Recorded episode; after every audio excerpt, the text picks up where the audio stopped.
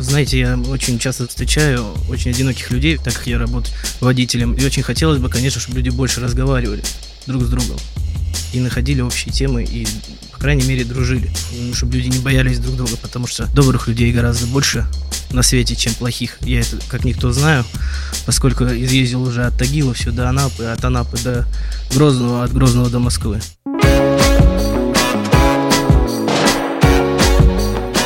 Не бегайте в реанимации.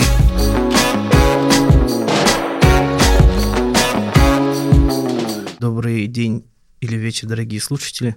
Меня зовут Бадигулов Антон. Я профессиональный водитель. Безусловно, каждый водитель, он является профессионалом после определенного времени, э, то есть набранного стажа. Но то, что сейчас, вот, допустим, на рынке извоза частного, то это уже совсем другие люди, потому что начиная от, от того, куда они точно едут, знают, какие организации где находятся, номера домов, все и так далее. Этим как бы мы гордимся, нас готовят. Вот, мы знаем, как действовать в сложных ситуациях. Например, не дай бог станет человеку плохо, то есть мы не будем вам а, на месте оказывать помощь, потому что она может быть неправильной. И обязательно в первую очередь а, созвонимся с 112 к разным тарифам разные, соответственно, требования. Именно профессиональнее относятся к тарифу бизнес. Вот. Ну и комфорт плюс, соответственно. Поэтому к этим водителям специальный отбор, специальный экзамен, начиная от как ты выглядишь и как ты знаешь стандарты сервиса. Причем вопросы бывают каверзные. Помимо основного материала можно получить э, какие-то нестандартные ситуации, опять же. Вот. Ну, например, вот, э, если девушка с мужчиной едут э, в твоем автомобиле, и женщина говорит остановить, хочет выйти, э, что я должен делать для того, ну, в этот момент. Вот. Правильным оказался ответ, что я должен остановиться в ближайшем разрешенном месте, а, то есть, ну, уже как бы понятно, да, становится, что абы где не встанет водитель. И вы, выйти из салона, чтобы они могли поговорить тет-а-тет. Если женщине надо будет, она сама выйдет. Последний раз я завалился на вопросе, если человек опаздывает в аэропорт и предлагает как бы нарушать правила, чтобы он успел что мы будем делать в этом случае.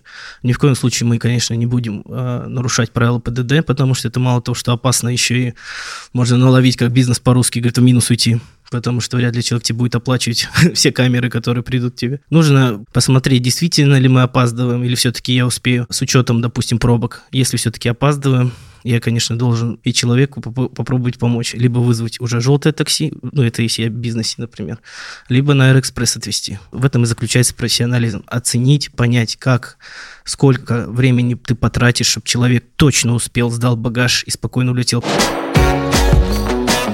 люди без навигатора при помощи своей интуиции, конечно, лучше достигают результата, поскольку знающий человек маршрут обязательно выйдет э, победителем в поездке, ну, грубо говоря, так, вот, для того, чтобы довести вас вовремя, поскольку к услугам э, перевозок частных, конечно, прибегают люди, которые, естественно, опаздывают. Пойти на общественный транспорт любой может человек, причем у нас общественный транспорт довольно комфортный. Я последний раз был в московском метрополитене, Э, крутая, просто вот отличная вещь. Э, FacePay просто по лицу. И не думаешь как бы о том, как там, чего я буду устоять, очереди. Это очень круто на самом деле.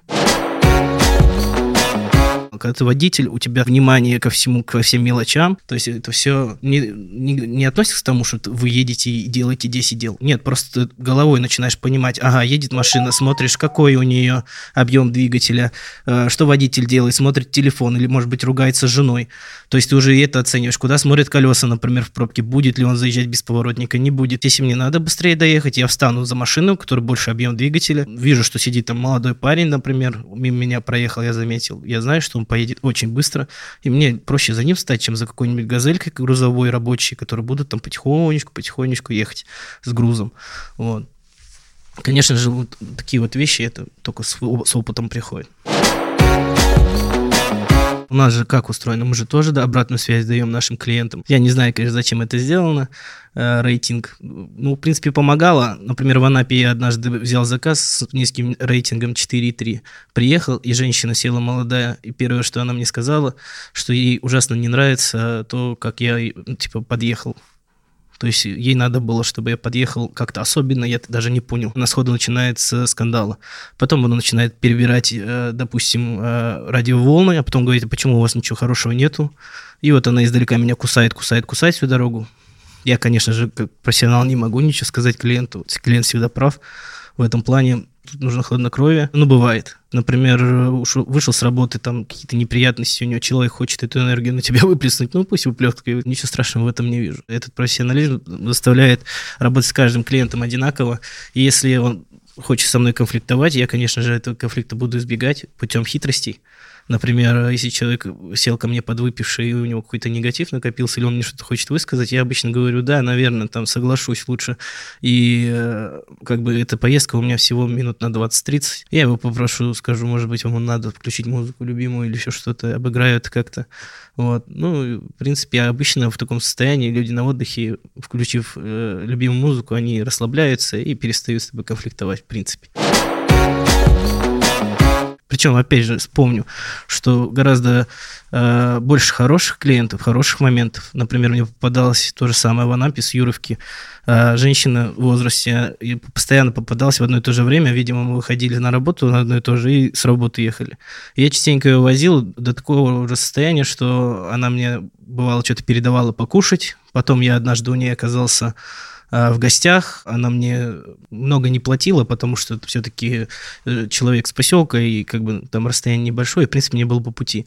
А когда и вовсе бесплатно я его подвозил, дошло до того, что я каждый раз на юг еду, она пишет мне, Говорит, Антоша, дорогой, говорит, ты к нам приедешь? Я говорю, приеду. Мы приезжаем в гости, она постоянно наготавливает огромное количество еды, но всегда говорит так. Антоша говорит, дорогой, если ты будешь никому не нужный, все на тебя будут пальцем показывать, Э, дорогой мой, говорит, любимый, всегда для тебя есть ложка-подушка у меня.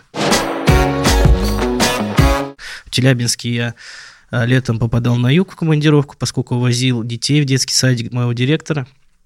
Мы с ними работали где-то два с половиной года, и благодаря им, в принципе, я попал первый раз в жизни на море. Я сам, ну, с Оренбургской области, с небольшого поселочка.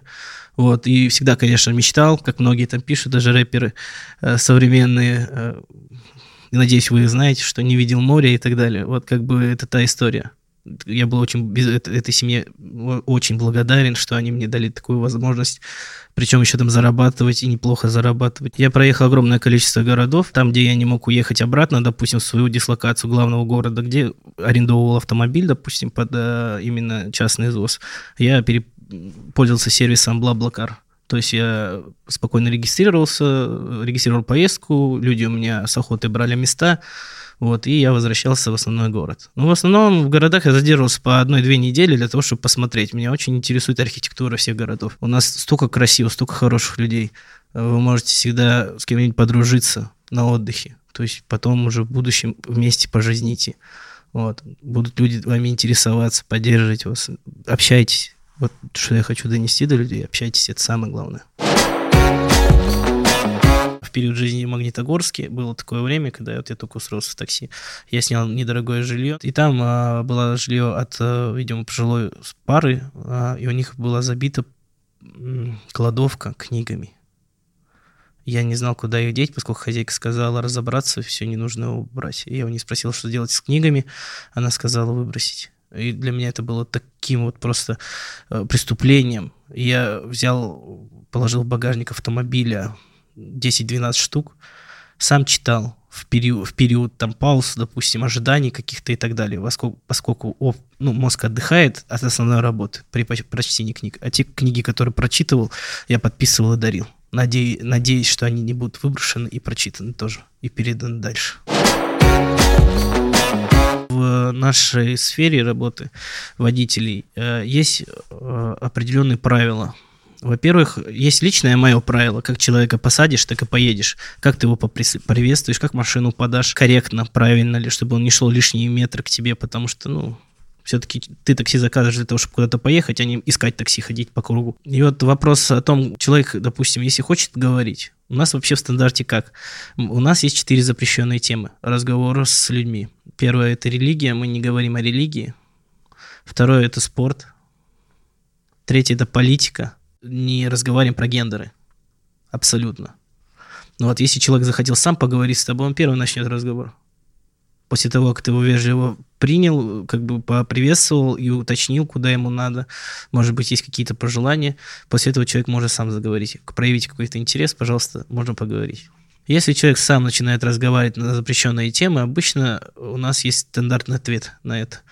О том, что, э, вы знаете, я очень много, например, работаю, я сейчас за политикой совершенно не слежу. И ты не думаешь о том, что человек продолжит задавать вопросы, кто плохой, кто хороший, что правильно, что неправильно. Вот. Ну, обычно проще перевести. Есть альтернатива всегда допустим, со слезами, да, человек садится, я обычно спрашиваю, могу ли я чем-нибудь помочь. Если, допустим, мужчина страдает, там, конечно, к нему более такая мужская поддержка, да, какая-то будет, и интерес там, может быть, где-то надо человеку действительно выговориться и так далее. А если женщина, то обычно женщины, они закрыты.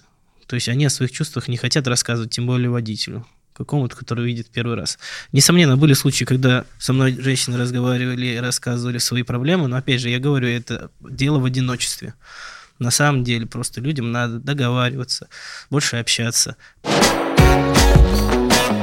За долгое время работы э, в транспортных перевозках много чего посмотрел, многих людей встретил, со многими остался близкими друзьями поскольку бывали очень длительные поездки, и в этих поездках хочешь не хочешь, да поговоришь с человеком. Хочу напомнить людям, что действительно э, не стоит э, бояться этого мира, стоит общаться с людьми, дружить, и все у вас будет хорошо, что все проходит. Вот в плохом настроении садитесь, а плохо день у вас прошел, это проходит. Завтра вы будете абсолютно довольны своей жизнью. И вы будете, например, на пике, и будете думать, что люди вас понимают, и слышит, и это тоже пройдет. Заботьтесь о ближних, больше общайтесь, знакомьтесь и будьте счастливы.